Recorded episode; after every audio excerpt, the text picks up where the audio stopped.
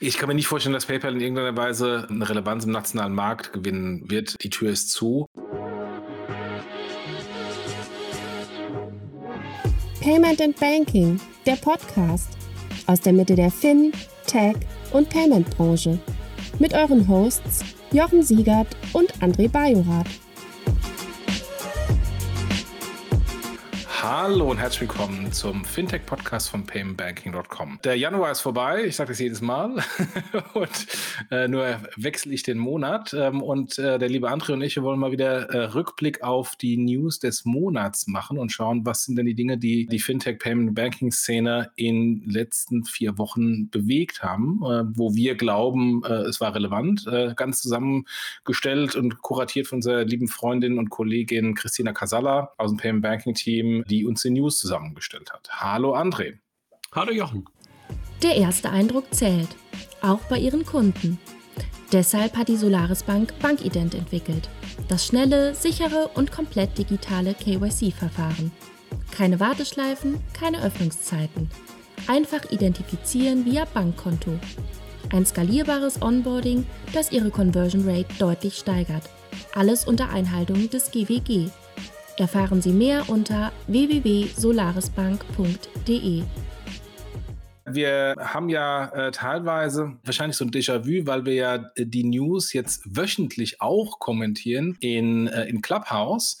Äh, deswegen teilweise sind vermutlich für uns dann auch die Sachen äh, nochmal so ein Déjà-vu, dass wir das schon drüber gesprochen haben oder auch vielleicht für die Hörer, die in Clubhouse waren, ein Déjà-vu. Aber das sind ja immer nur so 200 oder so, während wir das X-fache hier im, im Podcast haben. Also von daher äh, tun wir auch gerne nochmal einen Podcast erzählen, oder? Ah, absolut, absolut. Und ähm, Clubhouse hat ja, lebt ja bisher auch bei uns in diesen, in diesen Formaten, die wir bisher gemacht haben, davon, dass wir sofort eine Interaktion hatten und ja auch jetzt schon zwei, dreimal direkt die Menschen, ähm, über deren News wir gesprochen haben, da, dabei hatten. Ne? Das war, glaube ich, irgendwie das, ja, ähm, ja. das ungewöhnlich Schöne Genau, genau. Und da haben wir dann auch teilweise jetzt äh, äh, Feedback mitgenommen, was wir vermutlich heute auch wieder verwursten können. dann fangen wir doch mal an mit den Kollegen von Revolut. Ähm, Revolut meldet eine schwarze Null. Wow. Absolut. Also ich meine, äh, haben wir ja auch schon ein paar Mal drüber gesprochen und ähm, ich oute mich ja jedes Mal, dass ich irgendwie das, äh, das Ding nicht so richtig mag und ähm, bestimmte Use Cases natürlich verstehe, aber jetzt halt ähm, auch mit einer richtigen Banklizenz, die sie, glaube ich, in Litauen, glaube ich, beantragt haben, ne? ja, baltische Staaten, Litauen, Litauen, Litauen glaube ich, beantragt haben. Ähm, und ähm, nochmal so ein paar Schritten, die sie jetzt gerade gemacht haben, auch in Richtung Acquiring. Also die haben halt, glaube ich, so ein paar Sweet Spots für sich gefunden, ne, wo man auch wirklich direkt Geld verdienen kann äh, und haben das möglicherweise auch ein bisschen anders angegangen als ein, als ein N26. Und gerade dieses Thema der Remittance Payments, die ja dann auch sehr häufig mit ähm, Währungsumrechnungen ähm, ähm, einhergehen, hat ihnen, glaube ich, schon sehr, sehr früh die Möglichkeit gegeben, Geld zu verdienen. Und jetzt das ganze Kryptohandel-Thema haben es natürlich auch ganz guten Zeitgeist gehabt und gleichzeitig auch da haben wir ja auch am Wochenende auch auf Clubhouse nochmal noch mal genannt, äh, darüber, darüber diskutiert. Diese Intransparenz im, im Kryptohandel machen sich, glaube ich, auch gerade diese Apps auch ein Stück weit ähm, zu, zunutze. Und deshalb haben die, glaube ich, Revenue Pools, die andere Challenger-Banken bewusst oder unbewusst ähm, einfach vielleicht für sich am Anfang noch nicht erkannt haben und auch so schnell nicht da reinge, reingejumpt sind. Und deshalb ist Revolut da, glaube ich, echt auf einem ganz guten Weg und haben ja auch ihre Expansion in einige Länder, die sie mal losgetreten haben, wahrscheinlich auch äh, pandemiebedingt auch erstmal hinten angestellt. Ne? Ja, also äh, du sprichst das, das Thema äh, Kryptowährung an. Äh, ich glaube, das ist auch vermutlich ein großer Treiber der, der Revenues, weil wenn ich mir anschaue, die Kollegen von Coinbase, die jetzt gerade an die Börse gehen, da wird ja irgendwie so geschätzten Marktkapitalisierung von 70 bis 75 Milliarden, ist gleich eine der größten Banken weltweit von der Marktkapitalisierung ähm, und äh, das nur von den äh, blöden Erträgen aus Bitcoin-Käufen oder, äh, oder Kryptokäufen. von daher, ähm, das ist ein großer großer, ein großer Treiber. Und wenn ich natürlich ähm, mit einem margenarmen Geschäft wie einer Karte nicht so viel verdiene, aber dafür äh, margenträchtig äh, Kryptos äh, verkaufe äh, oder am Kauf und Verkauf äh, äh, partizipiere, dann ist natürlich trotzdem ein valides Geschäftsmodell. Die Frage ist, wie nachhaltig das ist, aber es kauft auf jeden Fall Zeit, ähm, dann vielleicht auch im anderen Bereich noch neue Erlös Erlösquellen, Ertragsquellen zu identifizieren.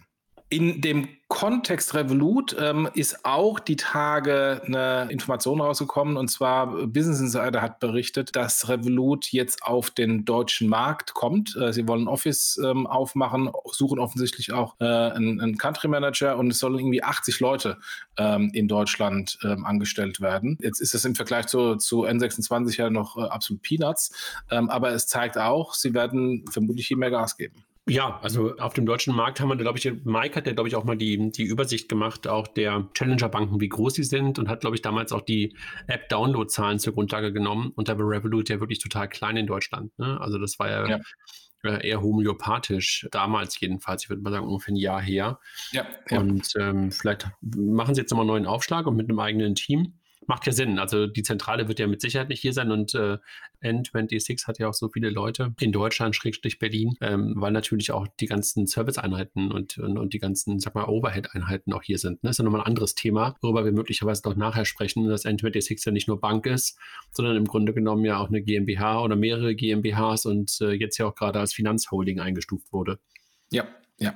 Bleiben wir beim Banking und auch Kontext ähm, ähm N26. Mambu, der Anbieter des Kein-Bankensystems hinter ähm, N26, ähm, die quasi kein Bankensystem in der Cloud anbieten, hat eine Finanzierungsrunde gefahren. Unglaubliche 110 Millionen, ist damit das Next Unicorn in, äh, in Deutschland, hat eine äh, Bewertung von 1,7 Milliarden. Gratulation an die Kollegen von Mambu in Berlin. Gratulation auch an die Kollegen von Commerz Ventures in Frankfurt. Frankfurt, äh, die da ein gutes Näschen hatten am Anfang und bei Mambo reingegangen sind und natürlich alle anderen Investoren, die sich im Moment freuen. Lustigerweise hatten wir dann auch ähm, Stefan am Freitag auf, auf Clubhouse sofort dabei, ne? Stefan Tötti, der ähm, in den Raum reinkam und den wir dann sofort auf die Bühne geholt haben ähm, und mit Stefan mal so kurz darüber gesprochen haben, weil die einfach echt an vielen, vielen Stellen, es war gar nicht Mambu äh, am Freitag, sondern am Freitag war es ja der Kreditkartenplayer Marketta. Cooles Portfolio, was die aufgebaut haben. Zu Mambu vielleicht ganz kurz historisch, ich erinnere mich da gut daran, Anfänge von Fintech äh, mit den Kollegen mal in Berlin getroffen und dann erzählten die mir, so das erste Produkt, was sie also hatten,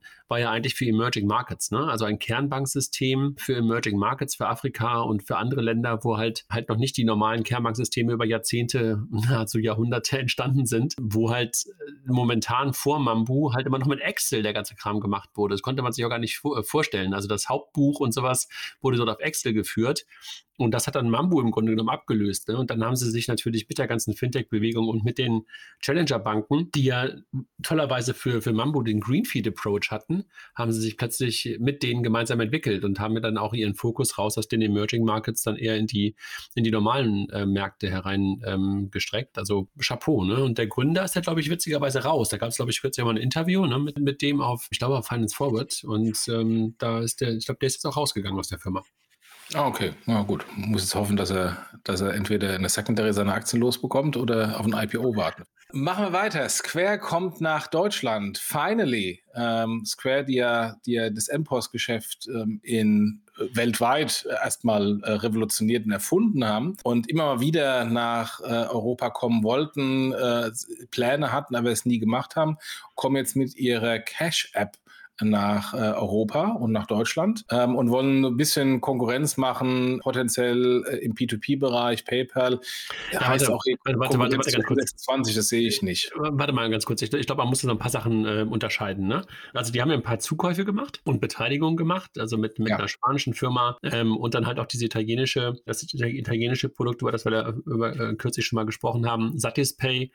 Ähm, und in der Kombination aus den ganzen Dingen plus einer E-Money-License, die halt Satispay, ähm, glaube ich, ähm, beantragt hat, kommt jetzt der ähm, sozusagen das Gerücht auf, weil halt auch Menschen für Europa gesucht werden, also European Operations Manager bei Square, dass da aus dieser Kombination heraus jetzt plötzlich etwas entstehen könnte. Ich glaube, mehr ist das momentan noch nicht sondern ich glaube ein bisschen auch so, vielleicht auch Hoffnung, dass da mal ein großes Ding aus den USA kommt und möglicherweise auch mal den Markt wieder ein bisschen ähm, ja, aufräumt, ist ja falsch. Naja, aber spannend. Die Personalsuche ist bei Square keine Indikation, ob sie tatsächlich kommen, weil ich kenne ein paar Ex-Kollegen von PayPal, die danach bei Square waren und äh, explizit eine europäische Perspektive im Payment und im Riskmanagement haben und äh, das sich angeschaut haben. Die sind alle nicht mehr da und die Europa-Expansion kam auch nicht. Also von daher, das wurde vor Jahren auch schon mal überlegt und ist nicht passiert.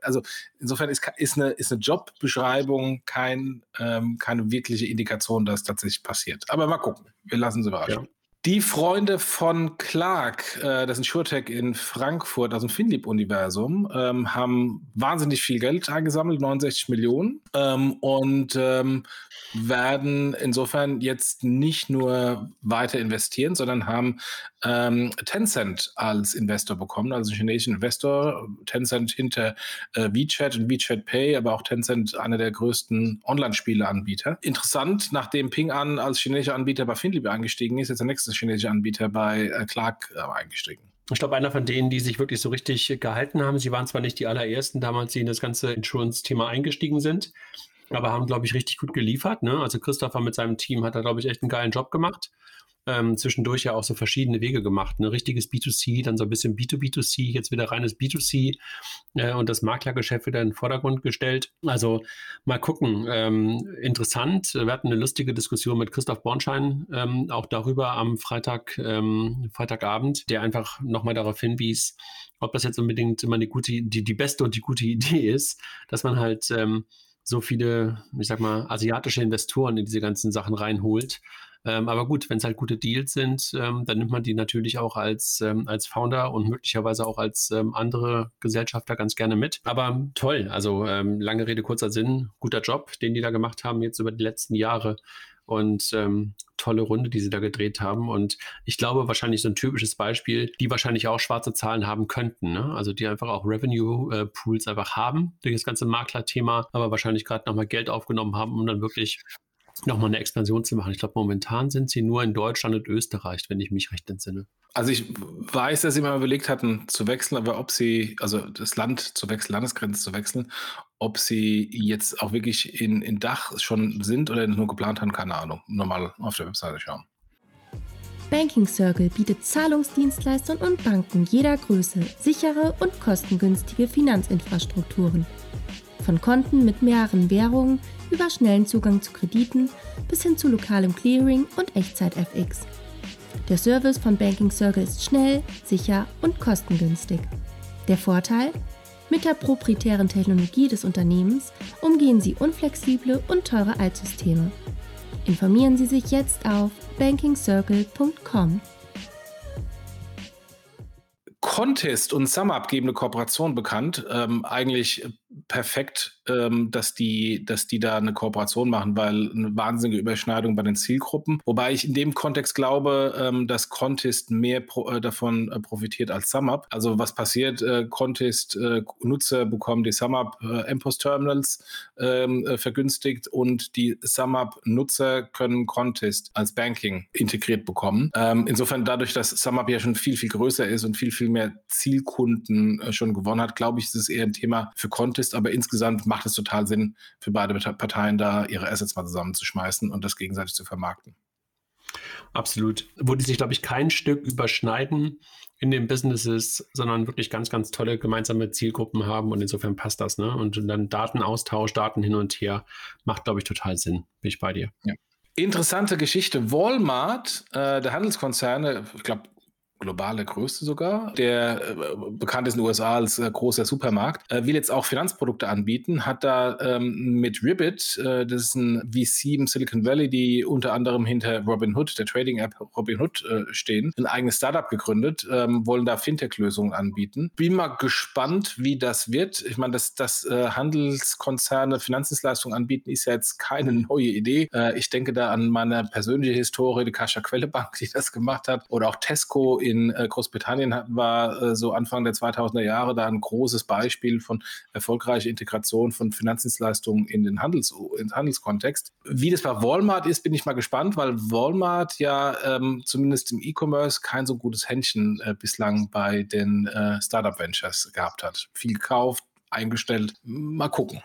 Was man hier gerade wieder sieht, ist, dass auf der einen Seite hast du natürlich recht, eigentlich nichts Neues, machen Handelskonzerne schon immer. Auf der anderen Seite der Spruch von, von Andreessen Horowitz, uh, every company wants to be a fintech, ähm, stimmt halt so, so und so, ne? immer mehr. Also das heißt, dass das Banking und, und Payment in die Prozesse reinkommt und äh, damit dann auch mal sich die Frage gestellt wird, wahrscheinlich in diesen Unternehmen, mache ich das selber oder mache ich das mit einem Partner? Das ist äh, einfach so immanenter Bestandteil der Wertschöpfungskette von, von vielen, vielen Unternehmen und gerade bei sowas wie Walmart, ähm, dass es, glaube ich, für die durchaus Sinn macht, darüber nachzudenken. Also nicht nur das Payment, worüber du ja gerade schon so ein bisschen gelästert hast, was sie nicht so richtig in den Griff bekommen haben. Nee, das war nicht Payment, das war e- E-Commerce. Ähm, ja, ist doch Payment. Also, letztendlich Marktplätze. ja, aber Payments haben sie ja auch versucht, da haben sie ja auch ihre eigenen QR-Code und, und Mobile. Ach, das Mobile so, ah, stimmt, ja, ja, ja. ja lange, stimmt. lange her. Ja, ja. Wie hießen das nochmal? Das hieß so ähnlich wie Al-Qaida oder so. ISIS am Anfang und Currency. genau. genau, ja. ja. Genau. ISIS war es, nicht Al-Qaida. Die anderen. Genau.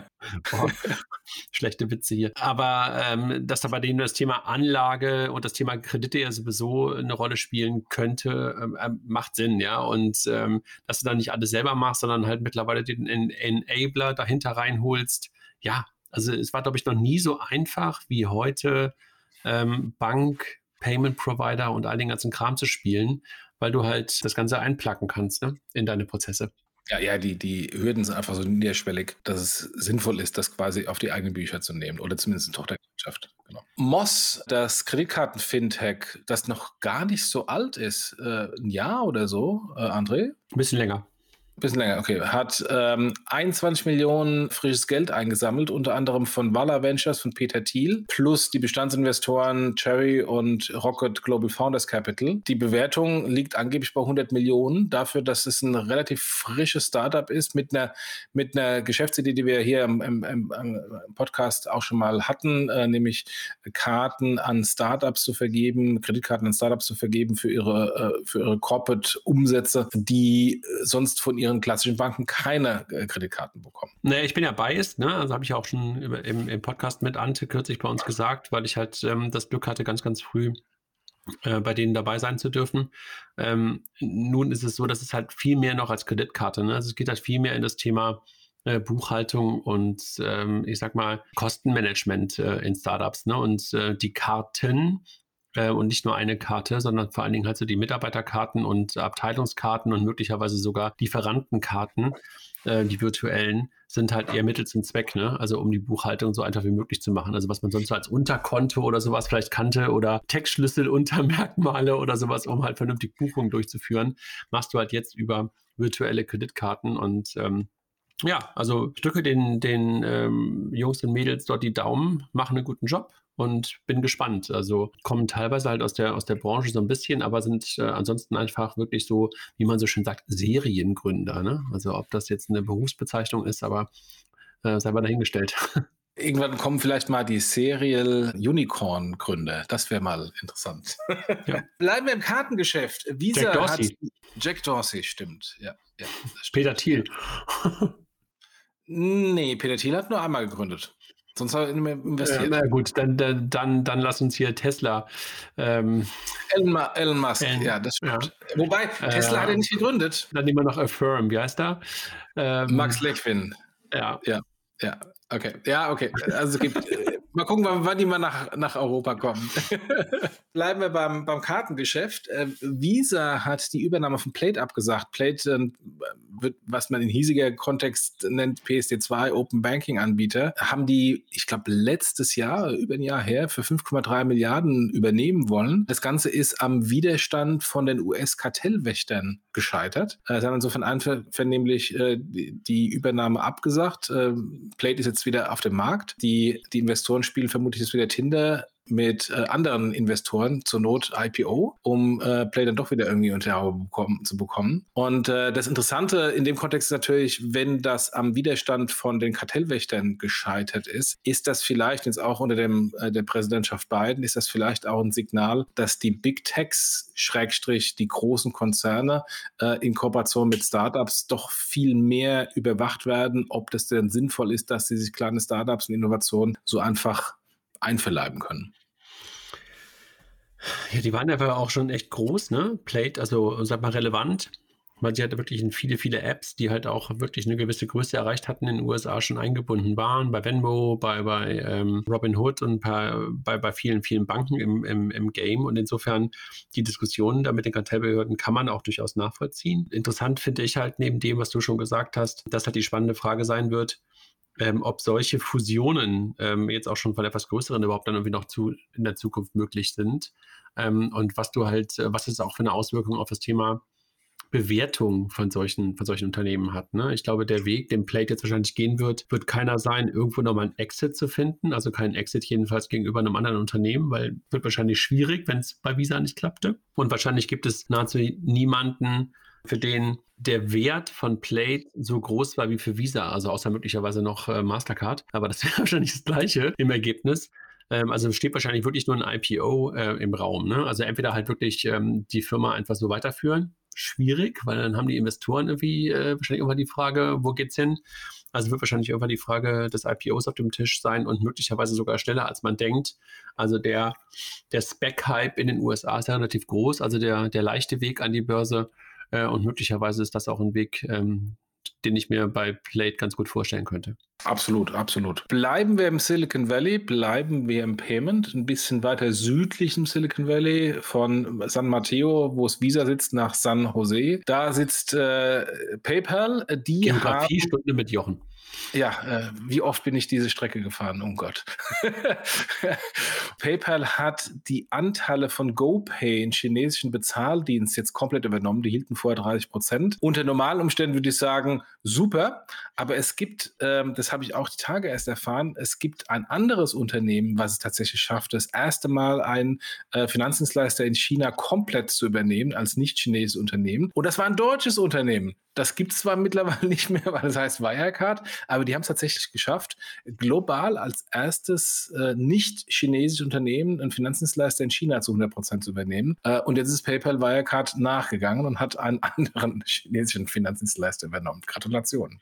Ich glaube, den Weg wird PayPal dann aber weiter nicht nehmen, sondern wird wahrscheinlich äh, nicht nur wahrscheinlich, sondern äh, sicher ähm, damit, damit dann halt den Einstieg auch mal nach, nach China, China geschafft haben. Ne? Also gibt ja nicht so viele, ähm, ich sag mal, Infrastruktur-Player, die das wirklich gemacht haben. Ich weiß gar nicht, Visa und Master, sind die in China verfügbar? Die waren mal, ich weiß nicht, ob sie noch sind. Also äh, China war nach äh, Deutschland der größte Maestro-Markt für, für Mastercard. Allerdings ist, hat China ja sehr früh das gemacht, was wir jetzt ähm, viel zu spät aus meiner Sicht 2021 versuchen mit EPI, nämlich ein, äh, ein Europäisches Payment Scheme zu etablieren. Das hat äh, China irgendwie Anfang der 2000er Jahre mit China Union Pay gemacht und, ähm, und da relativ schnell äh, Marktanteile in China zulasten von Mastercard und Visa äh, gewonnen. Und ähm, ich weiß nicht, ob die noch da sind, oder ob sie zurückgezogen haben. Auf jeden Fall spielen sie keine relevante große Rolle.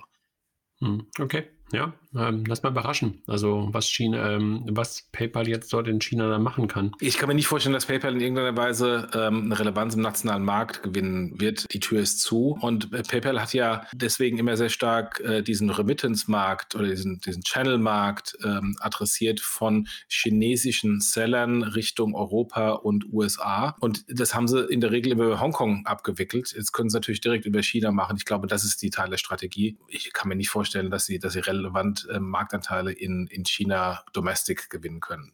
Warum mhm. auch? Dann die Kollegen von der UBS in der Schweiz haben PayTM oder sind im Überlegen, ob sie PayTM ähm, sich beteiligen, sind indischer Bezahlanbieter, ähm, sehr vergleichbar vom Logo und den Farben mit PayPal. Die haben sich nämlich auch mal bekriegt, weil PayPal sagte, äh, sie dürfen das Logo nicht mehr verwenden, hat aber PayTM dann Recht bekommen und äh, meines Wissens ist bei PayTM auch Alibaba äh, drin investiert.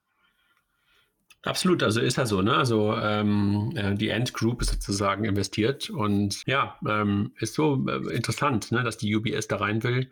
Aber vielleicht einfach, ich weiß gar nicht, wie stark die UBS in, in Indien ist, gar keine Ahnung, ob das für sie halt auch einen strategischen Wert hat im Sinne von, äh, dass man das möglicherweise mit dem normalen Business koppeln kann oder ob es wirklich dann so ein typisches Investment-Thema ist, was ja dann teilweise auch aus Banken heraus gemacht wird.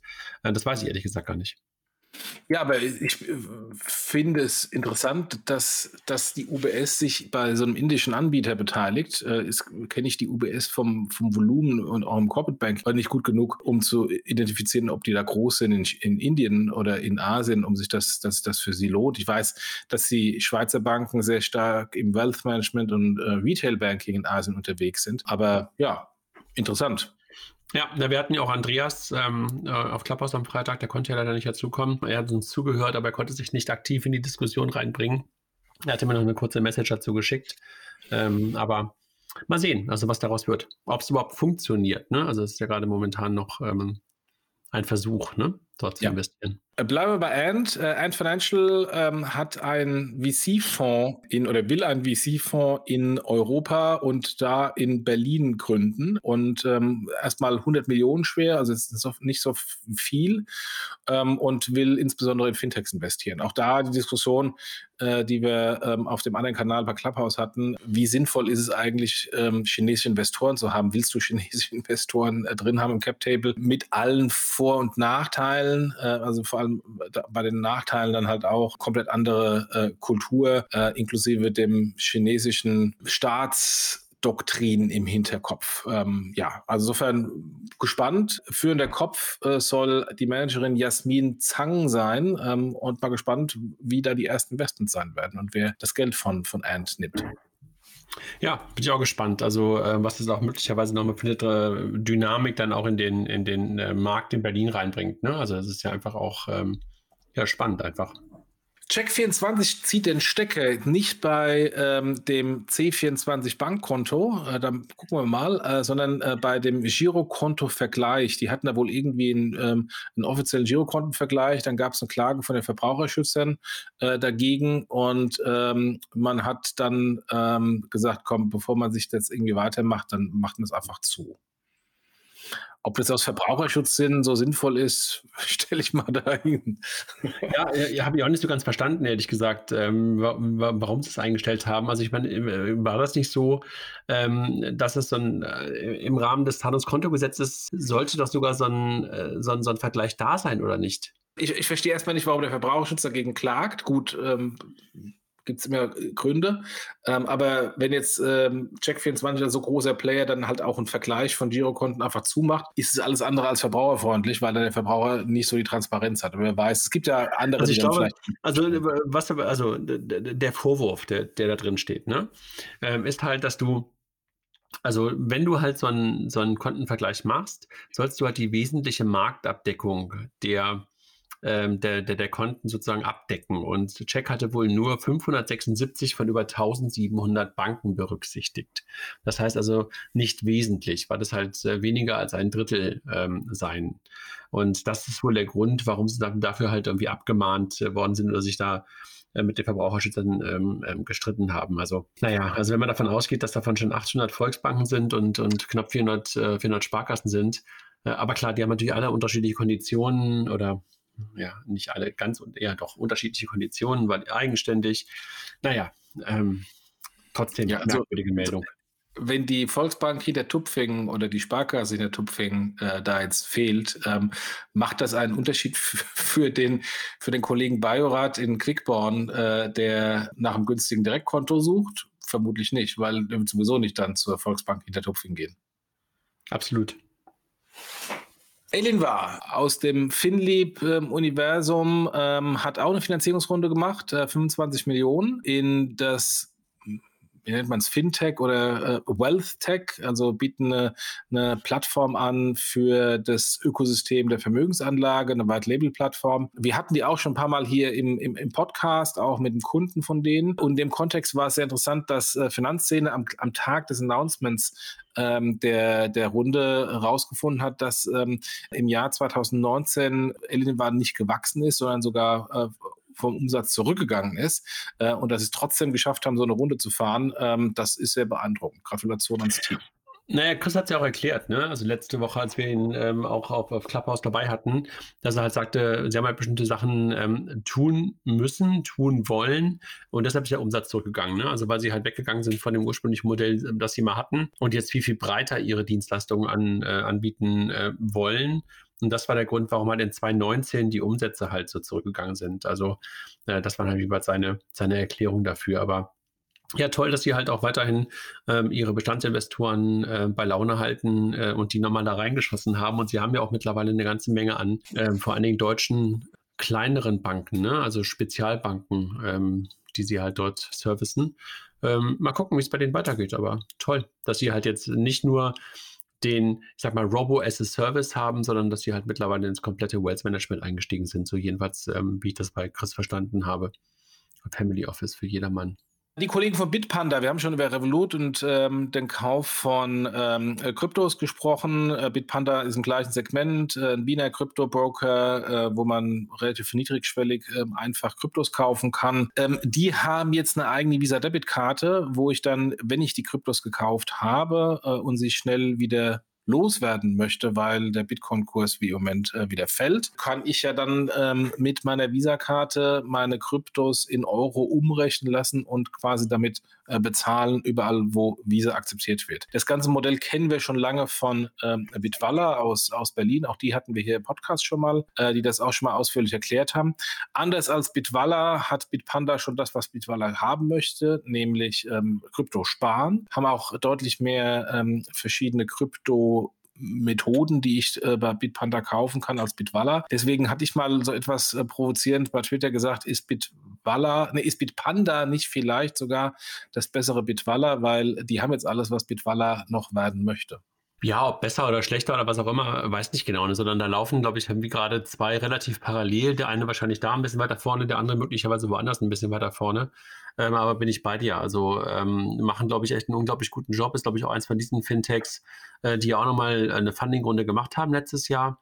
Äh, wo aber wahrscheinlich auch schon sehr, sehr früh auch schwarze Zahlen stehen könnten. Ne? Also äh, das Krypto-Trading, haben wir ja gerade jetzt schon ein, zwei Mal gesagt, ähm, ermöglicht, glaube ich, echt ziemlich, ziemlich gute ähm, Erlöse und äh, das haben die, glaube ich, echt äh, vom Timing her wieder sehr, sehr gut hinbekommen und glaube ich einfach auch äh, ein ziemlich ziemlich gutes Team. Ich habe mit dem einen oder anderen von denen gesprochen, hatten ja auch von vornherein sehr, sehr gute Investoren. Speed Invest war dabei und ein paar richtig gute Business Angels waren dabei. Ja, gutes Timing für das Thema Krypto.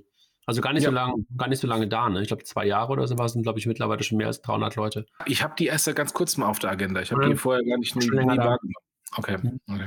Dann die Kollegen von Liquid, Christian Schneider-Sickert, äh, einer der ganz frühen Podcast-Gäste, damals mit äh, Erik Potzowait von, von Scalable, äh, als wir das Thema Robo-Advisory besprochen hatten. Also einer der ersten 20 oder 50 Podcasts, die wir hier hatten. Die haben jetzt die erste Milliarde an Asset Under Management, an Kundenvermögen geknackt. Ähm, und äh, Christian, das bleibt mir immer noch im Kopf, hat immer Liquid immer erklärt, das ist der Robo-Advisor für die armen Millionäre. Also die, die armen Millionäre, die nur einstellig Millionäre sind und nicht mehrfache Millionäre. Sind immer noch da, machen einen guten Job und haben, glaube ich, eine ziemlich ähm, ja, solvente Zielgruppe. Ja, die musste, glaube ich, aber trotzdem auch von dir überzeugen. Ähm, und scheinbar haben sie das ganz gut hinbekommen. Und ähm, das ist immer so eine, so, eine, so eine interessante Frage. Was bedeutet dort eine Milliarde? Ne? Also wenn das wirklich die armen Reichen sind, also wie viele Kundeninteraktionen haben sie wirklich, wie viele Kunden haben sie wirklich? Diese, diese Zahl der Assets under Management sind natürlich irgendwie der wichtigste Indikator, weil sie ja damit in der Regel auch Geld verdienen. Also weil das die Abrechnungsgrundlage ja für, das, für die meisten dieser Modelle sind. Und trotzdem frage ich mich da manchmal so, wie viele Kunden sind denn das? Also was ist denn das Durchschnittsticket? Was die dort bei Liquid abgeben. Was schätzt du? Also ich, ich weiß nicht, was das Durchschnittsticket ist, aber das äh, Eintrittsticket ist 100.000. Ja, dann rechne mal 100.000 oder eine Milliarde durch 100.000 ist. Bin heute so schlecht im Kopf rechnen. Ach Jochen. Äh, ich bin heute schlecht im Kopf rechnen. äh, sag's, sag du es mir. Keine Ahnung, ich habe gerade keinen Taschenrechner. Äh, wir, wir, wir rechnen es nochmal nachträglich aus und melden es nach. Also, ähm, ich, aber ich, ich glaube auch nicht, dass, dass äh, 100.000 äh, ein, ein, ein, guter, ein guter Mittelwert ist, sondern äh, vermutlich ist deutlich höher, also 200, 300, 500.000. Und das bedeutet tatsächlich, dass die Anzahl der Kunden jetzt nicht so groß ist. Genau, also das, äh, das meinte ich ja gerade. Ne? Also es ist ja die spannende Frage, wie viele Kunden das wirklich sind. Ähm, echt eine interessante Frage. 1000, äh, wenn es eine Milliarde sind.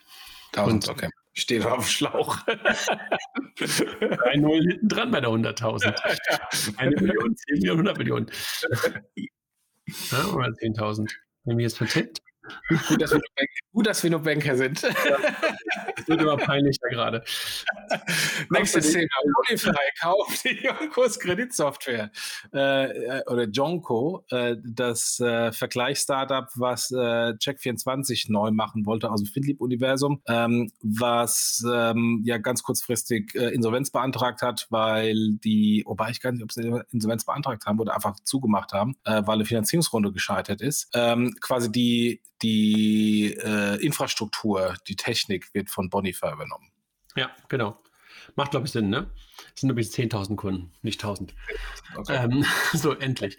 ähm, äh, ja, also Bonify ähm, äh, finde ich auch interessant. Also, das ist ja so ein, so ein, so ein ich habe kürzlich mal irgendwann, weiß ich auch nicht, was ich da geguckt habe, irgendein äh, Fernsehsender, den ich glaube ich, oder ich habe einfach mal lineares Fernsehen geguckt. Ich weiß gar nicht genau, ich weiß wirklich nicht mehr warum. Und äh, dort sah ich dann plötzlich ganz viel, ähm, witzigerweise Fintech-Werbung. Also, ich sah Werbung für Aux Money, ich sah Werbung für Smava und ich sah Werbung für Bonify ähm, im Fernsehen. Also scheinbar ist die Fernsehwerbung mittlerweile wieder ganz gut bezahlbar. Ähm, oder die haben halt irgendwelche Media for Equity, weiß gar nicht, ob es das noch im, im großen Stil gibt. Nein, aber coming back zu Bonify, die sind ja mal irgendwann gestartet so als Alternative zur Schufa, ne? Also dass du deinen Credit Score im Grunde genommen bei Bonify dir aufbaust. Ähm, und scheinbar läuft das gut. Also ähm, das ist ja ähm, auch aus dem McKinsey-Netzwerk die Leute, die da, die da sind. Ähm, und äh, ich habe das irgendwie ähm, lange Zeit auch aus der Open Banking Brille begleitet, sind mittlerweile auch ähm, PSD2 äh, lizenziert, äh, Bonify, weil sie halt auf die Kontodaten zugreifen ähm, und machen im Grunde genommen das im, als, als Standard, was, glaube ich, die Schufa jetzt gerade um die Ohren geschlagen bekommen hat. Ne? Also sozusagen die Bonität abgeleitet aus den Kontodaten, aus den Realtime-Kontodaten ähm, und äh, kombinieren das halt auch noch mit einer mit einem Service, also mit einer Banking-App im Grunde genommen ähm, und, und vielem mehr. Ich weiß ehrlich gesagt gar nicht, wo du dann diesen Score zum Einsatz bringen kannst. Das müsste man, müsste ich mir nochmal angucken. Ähm, ob du dann irgendwie sagen kannst, hier ist mein Bonify-Score und damit kriegst du halt bei dem einen oder anderen äh, einen besseren Kredit oder kriegst einen Kredit, weiß ich gar nicht, ob das ähm, schon in diesem ganzen B2B-Umfeld jetzt so einfach nutzen kannst. Aber wahrscheinlich, sonst wären sie nicht so erfolgreich. Nee, und macht ja auch Sinn, wenn sie halt bis dahin keine eigene Credit Engine hatten und dort eine gebaut wurde bei, bei Jonko, ne, das dann zu übernehmen. Ja, gut. Dann eine Firma, die mir ehrlich gesagt vorher gar nichts sagte, Imagine ähm, ist ein Anbieter, der ähm, nachhaltig aufgestellte Startups finanzieren möchte und äh, denen eine Banking-Plattform bietet. Plötzlich irgendwo hergekommen. Kennst du die? Nee, hatte ich auch bisher gar nicht gehört und äh, kam für mich auch wie Kai aus der, Kai aus der Kiste im Grunde genommen. Also waren plötzlich da. Ähm, und äh, ja, in der Tat interessant. Also diese Kombination aus, aus Finanzierungsmöglichkeit, ähm, äh, also sozusagen alternatives, alternatives Funding für Early Stage Startups, ne, damit du keine, damit du keine, keine Shares abgeben musst. Ähm, also im Grunde genommen Venture Debt, aber ganz, ganz früh. Ähm, also ich glaube, die wollen ja, glaube ich, Umsätze haben, ne? so als, als, als, ähm, als Gegen, Gegenleistung. Und das dann kombiniert noch mit Nachhaltigkeit. Also äh, ich bin mir nicht ganz sicher, ob das die Nische in der Nische ist, ähm, aber vielleicht eine ganz lukrative. Ja, mal gespannt. Mal gespannt. Ja. Dann haben wir eine, eine größere Thematik, äh, die die BaFin losgetreten hat, nämlich im InsurTech-Bereich äh, bekomme ich eigentlich nur noch eine Lizenz bei der BaFin, wenn ich komplett durchfinanziert bin. Das, das ist mal eine Ansage und bedeutet im Umkehrschluss, da ich ja, wenn ich Early Stage ein Startup oder ein Insurtech gründen möchte, nie durchfinanziert bin, ähm, dass ähm, es sehr, sehr schwer wird äh, mit hiesig regulierten äh, Startups und vielleicht perspektivisch dann die Innovation nur noch von Grown-Ups aus dem Ausland nach Deutschland kommt. Ist wirklich, äh, also ich kenne das ja so ein bisschen aus dem Lizenzantrag, äh, den wir auch hatten gegenüber der BaFin. Also dein Finanzplan muss ja auch immer vorliegen und du musst ja auch eine gewisse ähm, Höhe an Eigenmitteln immer vorhalten, auch wenn du eine PSD2-Lizenz beantragst. Macht ja auch alles wirklich ganz, ganz viel Sinn. Ähm, aber das äh, hat mich jetzt wirklich auch ein bisschen ähm, aus, den, äh, aus den Socken gehauen, weil das klingt so, als wenn damit wirklich Insurance-Innovationen ähm, in Deutschland es jeweils super, super schwer haben, weil wann bist du durchfinanziert, wie du es gerade schon beschrieben hast. Und wir können, glaube ich, alle nur hoffen, dass das nicht äh, jetzt so ein Trend wird, der dann halt auch ähm, für andere für, auf, auf, das Banking und auf das Payment ähm, Auswirkungen hat und dass diese Regeln sich ähm, auch dahin erweitern. Das wäre, glaube ich, echt ein ziemlicher Wettbewerbsnachteil für Deutschland. Weil das ja, ja momentan eine deutsche Regelung ist und keine europäische. Genau, genau. Also Stichwort Level Playing Field, äh, das ist eine Herausforderung. Nächste BaFin-Änderung. Ähm, die Kollegen von N26 werden, ähm, und da nehme ich an, dass da der Wirecard-Skandal Vater gestanden hat, werden anders äh, von der BaFin angeschaut. Und zwar nicht die äh, N26 Bank Tochter, sondern oben drüber die Holding, die N26 GmbH, wird als Finanzholding eingestuft. Mit der Konsequenz, äh, die BaFin ist dann dafür auch zuständig und kann, kann die auch prüfen. Also das, was sie bei Wirecard eben nicht gemacht hat, wo ja die Diskussion war, dass die BaFin sagte, wir haben eigentlich keinen Fehler gemacht, weil wir haben ja nur äh, die Bank äh, geauditet und alles drüber war ja irgendwie Technologie-Company, dafür waren wir nicht zuständig. Ähm, ist jetzt hier bei N26 anders. Ich bin mal gespannt, was es auch an Auswirkungen hat für andere ähnliche Fälle, äh, wo, das, wo das so der Fall ist. Beispielsweise Finlieb ähm, oder vielleicht sogar eine VW, die auch eine Bank haben, Vorwerk ähm, oder wenn man eine PayPal überlegt, äh, die haben auch eine Bank ähm, und die Holding sitzt in den USA. Mal gucken, wie das weitergeht. Ja, einfach interessant, ne? Also weil ähm, in der Tat ja ähm, die Bank, wie, wie so schön der eine oder andere jetzt gerade schrieb, bei der, bei der N26 ja so im Keller ihre, ihre Schreibtische aufgeräumt, äh, aufgestellt hatte. Ähm, und äh, jetzt kommt sozusagen die, die Bank an die Spitze, wenn du so willst. Ne? Und das wird, glaube ich, echt eine interessante, interessante Zeit jetzt. Also äh, vor allen Dingen auch vor dem Hintergrund der anderen News rund um N26, also dass sie ja gerade einen neuen CFO geheiert haben äh, der in seiner Laufbahn davor halt schon mal Zalando an die Börse ähm, mit oder mitgeholfen hat, Zalando an die Börse zu bringen. Und das ist ja auch ein deutlicher Fingerzeig eigentlich dahin gewesen, wohin man will. Ähm, und ehrlich gesagt, die Jungs sind es auch, glaube ich, nur, die momentan N26 an der Spitze eigentlich führen. Ähm, ich glaube jetzt alle drei, also auch der Kollege, der Zalando an die Börse gebracht hat und Maximilian und, und, und Valentin. Das sind ja, glaube ich, so die, die beiden jetzt CEO und Co-CEO plus der CFO sind ja jetzt alle nicht diejenigen, wo man sagt, hm, kriegen die jetzt sofort die, wie sagt man so schön, den, den, die Vorstandstauglichkeit oder die ähm, Geschäftsleitereignung oder sowas heißt es, glaube ich, auch, ne? KPG 25? Keine Ahnung, also da muss ja schon ein paar Erfahrungen machen. Hat sich ein bisschen geändert und die Anforderungen haben sich ein bisschen geändert. Ähm, aber sowas wie Kreditgeschäft und, und ähm, auch so, so, so, ein paar andere Dinge ähm, haben wir ja auch von ein paar Freunden, äh, die ja auch diese Tauglichkeit des hinter sich bringen müssten, auch mitbekommen. Das machst du nicht mal eben so, ne? sondern da hat ja, muss schon ein bisschen was für getan haben. Bin gespannt. Also vielleicht machen aber halt auch ähm, die Jungs dort gerade schon seit langem Lehrgänge und sind auf dem Weg ähm, äh, zur, zur, zur Tauglichkeit. Ja, also das heißt, ähm, dass das ähm, vielleicht sogar jetzt im Kontext äh, des, des potenziellen IPOs von N26 wir vielleicht auch nochmal eine Veränderung des Vorstands sehen werden, dass tatsächlich, tatsächlich mal jemand reinkommt mit der entsprechenden BaFin-Lizenz, wenn es die Kollegen nicht äh, von sich aus bekommen. Absolut. Nochmal eine Funding-Runde PPRO, der äh, Payment-Anbieter, ähm, Mischung Münchner, Londoner Payment-Anbieter, äh, Payment Gateway, ähm, haben auch eine wahnsinnige Funding-Runde bekommen. Ja, sind, glaube ich, jetzt auch schon, ähm, äh, sind sie Unicorn oder kurz davor, ne? Also ähm, echt auch unglaublich. Also die sind ja auch aus, der, aus einer Ecke gekommen am Anfang mit Prepaid äh, und relativ ähm, viel, ich sag mal, Händlern in bestimmten Bereichen, wo nicht jeder unbedingt äh, unterwegs sein wollte, aber haben sich echt total ge gemausert, ne? Haben, glaube ich, irgendwann ein PE auch rein, rein, reinbekommen und jetzt einfach nochmal so eine Runde gedreht und sind, glaube ich, jetzt auch schon längere Zeit in London äh, basierend, ne? Ja, die Lizenz haben sie schon ewig in London.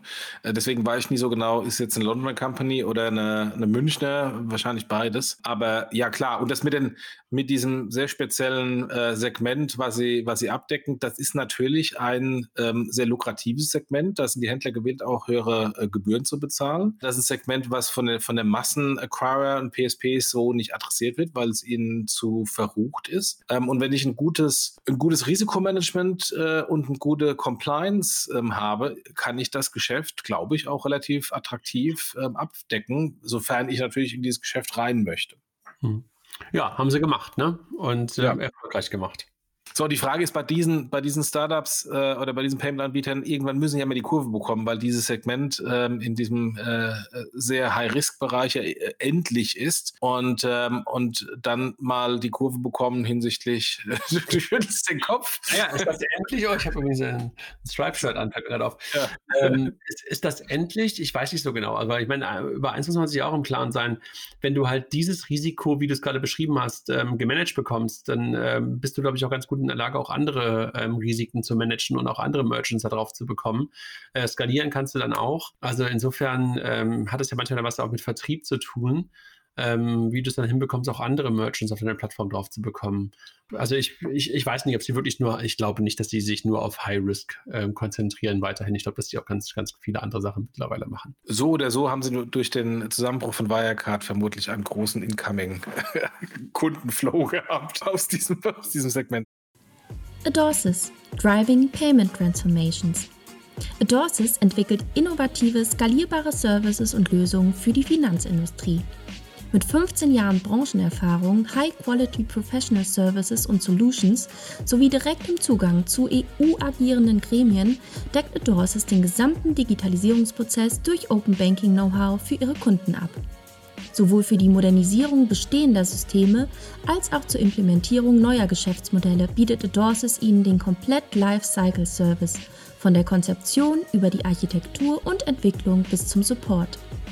Die Time to Market verkürzt Adorsis durch den Einsatz von qualitativ hochwertigen programmierten Lösungen aus dem speziell auf Digital Payments zugeschnittenen Open Source Portfolio.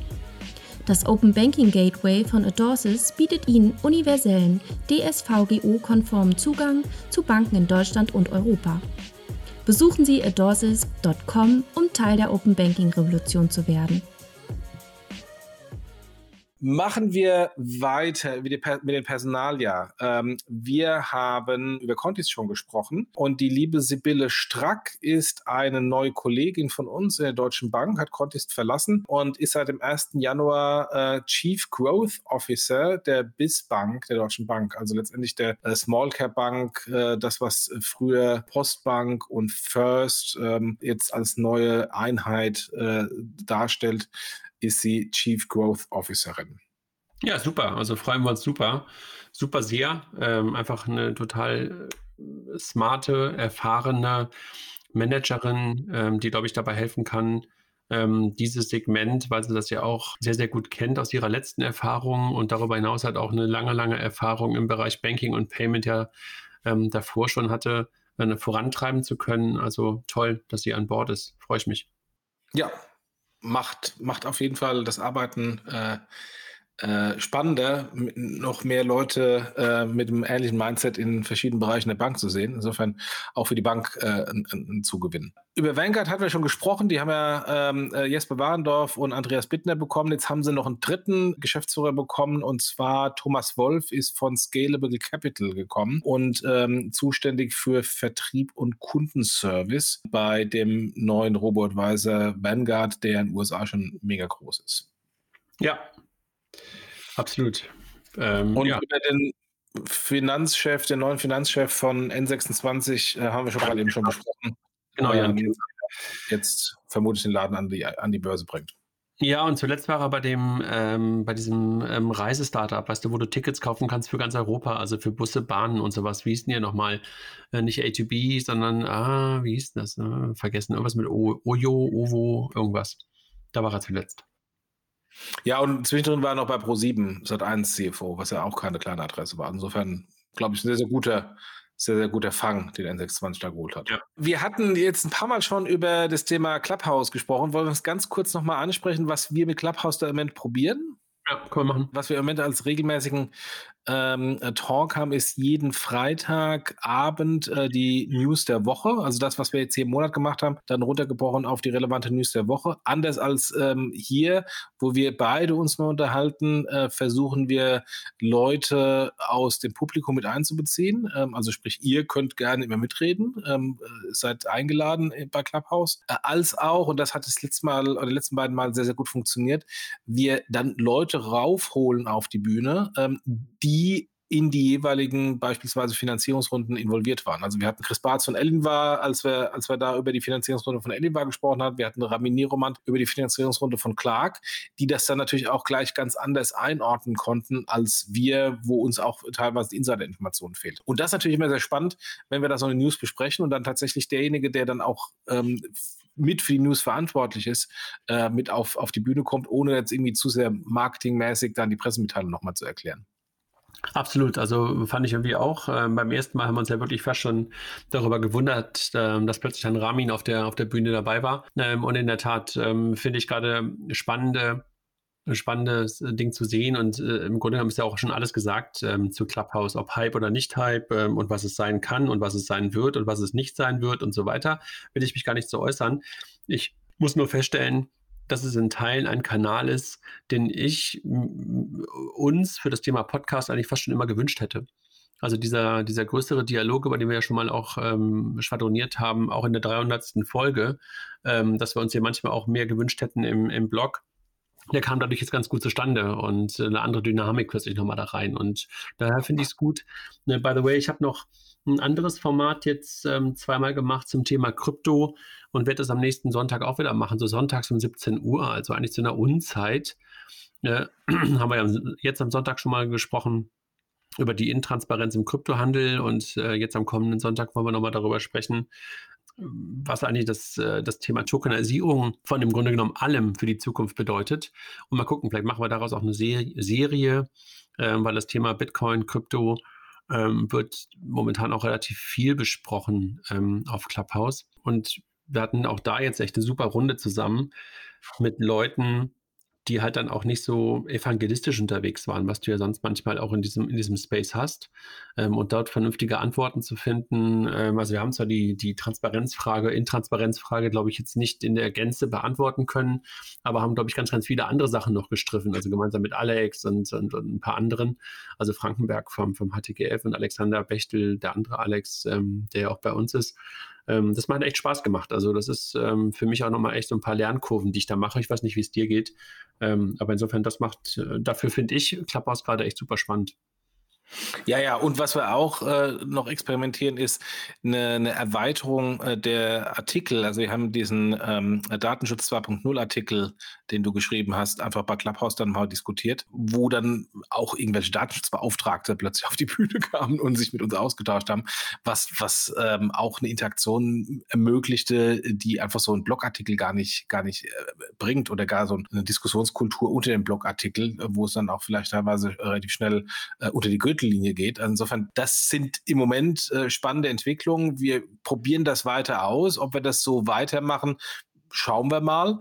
Äh, solange, solange wir Spaß dran haben und die Leute uns hören wollen, machen wir das. Und solange wir auch dann Mehrwerte machen. Weil wenn wir einfach nur bei Clubhouse das gleiche erzählen, was wir hier erzählen im Podcast, dann macht es eher Sinn, das im Podcast zu machen, weil wir am Ende des Tages dann doch im Podcast mehr, deutlich mehr Zuhörer haben als bei Clubhouse. Ja, mal sehen, ne? Also, äh, nee, also genau, also mal sehen, wie, was das Ganze bringt, ähm, auch was das ganze Thema Zuhörer, Zuhörerinnenschaft angeht.